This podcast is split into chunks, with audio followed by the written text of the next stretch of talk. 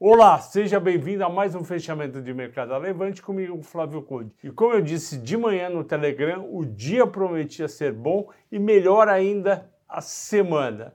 Por quê? Porque a gente ia ter o IPCA e vai ter amanhã que deve vir uma deflação. Na hora que eu falei isso no Telegram de manhã, a bolsa subia meio por cento, terminou subindo 1,36 aos 100.270 pontos ótimo ter passado essa barreira psicológica. E por que, que melhorou tanto? Porque o petróleo subiu 2%, minério subiu 7% e tem a inflação, na verdade, a deflação que vai sair amanhã do IPCA 15. IPCA 15 média a inflação de 16 de junho a 15 de julho. Como pega metade do mês de julho, ela já vai antecipar o quê? Aqui, aquela redução que o ICMS, a alíquota, em vários estados proporcionou para a gasolina dar uma primeira caída no mês de julho e também energia elétrica e serviços de telecomunicações. Aí o mercado deve se animar, amanhã juros vão cair mais, dólar pode cair mais, contanto que os Estados Unidos não estrague a festa. E como foi os Estados Unidos? O Nasdaq caiu 0,3, o Dow Jones subiu 0,3. Por que essa dicotomia? Porque no Dow Jones você tem as empresas mais sólidas. Como subiu os juros nos Estados Unidos na curva longa, no 10 anos nos Estados Unidos, subiu o valor dos bancos, porque eles carregam carteiras desses títulos, e caiu as empresas ligadas à economia do real, a economia do PIB. E juros mais altos significa PIB mais baixo lá na frente. Aqui o dólar teve um comportamento excelente que eu vou torcer para continuar amanhã. Por quê? Porque o dólar tinha fechado a 5,46 na sexta-feira, caiu 9 centavos, veio para 5,37 dentro dessa euforia, dessa animação. Vamos torcer para continuar no 5,37 amanhã.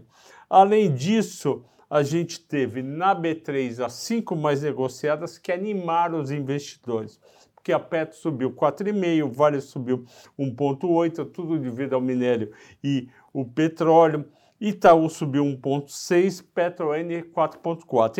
E, e, chegou uma intrusa dos cinco, que sempre são cinco parecidos, mas sempre tem uma intrusa, que foi a Mega 3, a Ômega, que teve uma procura muito grande e subiu 3,2%. Eu não sei o porquê dessa procura, mas deve ter algum evento societário ou resultado para sair. Destaques de alta: Petro 4, 4,5, Petro 3, 4,4. Eu avisei vocês no fechamento da sexta-feira. Falei, a ação da semana que vem, ou seja, dessa semana, seria Petrobras. E não porque o petróleo subiu 2%, mas porque na quinta noite vai ser o resultado da empresa e pode vir um dividendo gordo. E também sai na quinta-feira à noite o resultado da Vale, que também pode vir com dividendo gordo. É o presente que eu dou para vocês hoje. Pode vir um número muito bom de dividendo.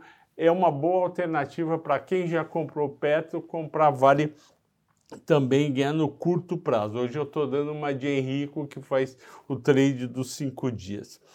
Destaques de. Ah, faltou ainda a Prio 4.2. A Prio entrou uh, numa das nossas carteiras, entrou na carteira Small Caps da semana passada, junto com 3R, porque a gente acredita que o petróleo, depois de chegar perto de 100 dólares, ele tem mais chance de voltar para 110, 112 do que voltar para esses 100 dólares e a Rússia é um dos principais motivos. E a Rússia hoje declarou que vai cortar no mês que vem metade do gás que ela está fornecendo no Nord Stream, que vai para a Alemanha de 40% para 20%.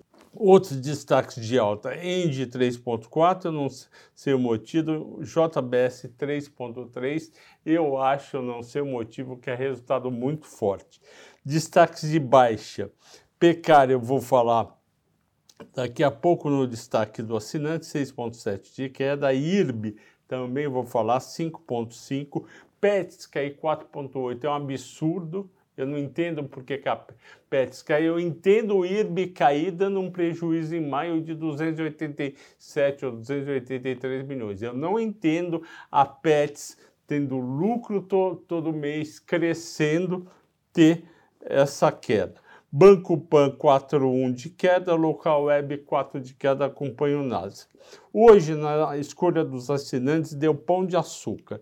Mas eu vou falar de Redditor, Eletro e IRB para provar o ponto que eu vou colocar em pão de açúcar. O que, que acontece? Os investidores, principalmente os estrangeiros, eles seguem muito o que os bancos lá de fora, JP Morgan, Citibank, Goldman Sachs, Morgan Stanley escreve. Então, se um banco estrangeiro escreve, estou revendo minha projeção uh, de tal empresa, estou rebaixando a empresa de compra para manter ou de manter para venda, e estou rebaixando, estou colocando um preço alvo menor, naquele dia as ações caem, porque os investidores que seguem estritamente aquela corretora estrangeira vai lá e faz o que ele está mandando. Vamos lá, vou provar para vocês que isso é verdade e vou dar os motivos.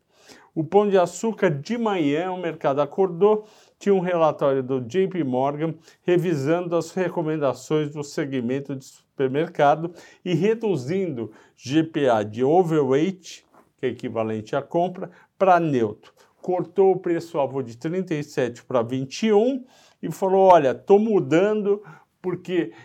Isso JP Morgan falando, porque a instalação de um novo governo na Colômbia pode atrasar uma potencial monetização do grupo êxito, estamos mudando a recomendação.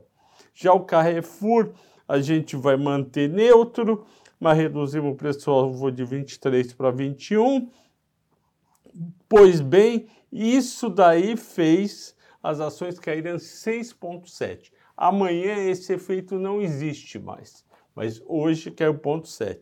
E eu vou provar que isso acontece. Redditor, o Bradesco BBI elevou a recomendação de Redditor de Market Performer, que é neutro, ou manter, para outperforming que é equivalente à compra, e uh, aumentou o preço-alvo de 42 para 46 da Redditor. Redditor chegou a subir 4,5 hoje, fechou com 2 de alta. Então, os clientes do Bradesco foram atrás da sua, da sua recomendação e compraram.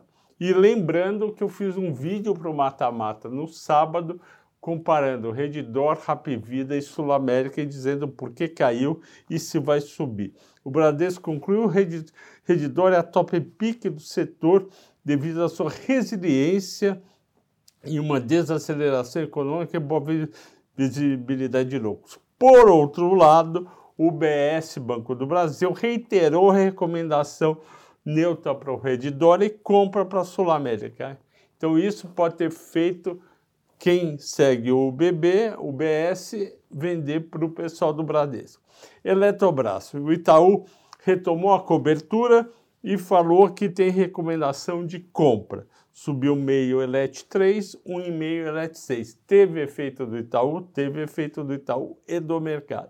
IRB, o BS manteve a recomendação de venda para as ações. IRB cortou o preço-alvo de 2,30 para de 2,80 para 2,30, ações caíram 5,5, porque provavelmente os clientes do BS seguiram a recomendação de venda e venderam mais. Então, esse tipo de relatório de casa grande, ou às vezes um relatório de casa independente grande, uma recomendação do, do Henrico de compra ou de venda ou de alguma de outras nossas séries, tem um efeito no dia do mercado. Isso acontece no Brasil, nos Estados Unidos e na Europa. Ok, pessoal? Então vocês aprenderam mais um fator que influencia o mercado de ações Brasil, Estados Unidos e Europa, que é relatório com recomendação de compra, de venda ou de manter. Ok, pessoal? Agradeço a todos pela audiência, pela paciência e até amanhã.